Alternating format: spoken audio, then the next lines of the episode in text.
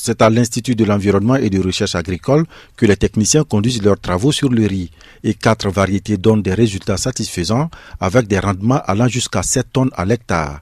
Rachid Simboro, technicien supérieur de recherche dans le programme riz. On a la FKR 60N qui fait 100 à 105 jours. Il a un rendement de 5 à 6 tonnes par hectare. La FKR 62N avec 115 euh, à 120 jours de cycle avec un rendement potentiel de 7 tonnes à l'hectare. On a la TS2 qui fait également 120 jours, donc avec un rendement de 7 tonnes à l'hectare.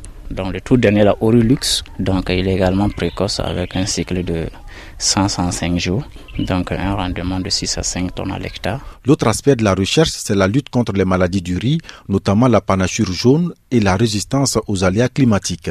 Sandrine Bonkungu, technicienne supérieure d'agriculture. C'était d'abord de trouver des variétés qui vont sortir résistantes. Et dans la sous-région, en réalité, c'est la panachure jaune du riz qui a un sérieux problème.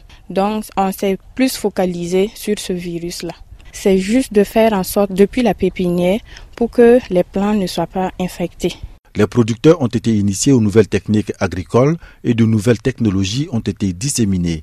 Jules Sommet est le représentant pays de l'Alliance pour une révolution verte en Afrique. Cette technologie la porte notamment sur le placement profond de l'urée, qui est une euh, nouvelle approche qui a montré ses preuves cette technologie porte aussi sur euh, le SRI qui vise vraiment une intensification avec une réduction des intrants, c'est-à-dire réduction de la quantité de semences à utiliser et la quantité de, des engrais. Donc c'est tout cet ensemble de technologies-là qui est présentement à mise en œuvre sur le terrain, euh, qui commence déjà à montrer des résultats très probants. Avec les résultats de cette recherche, le gouvernement burkinabé vise la production d'un million de tonnes de riz par an. Salifou Ouedraogo, ministre de l'Agriculture et des Aménagements hydro-agricoles. Pour atteindre ces résultats, euh, nous devons aménager 50 000 hectares de terres irrigables en maîtrise de l'eau totale. Parce que également, nous devons aussi travailler à développer les bas-fonds aménagés à saison de pluie.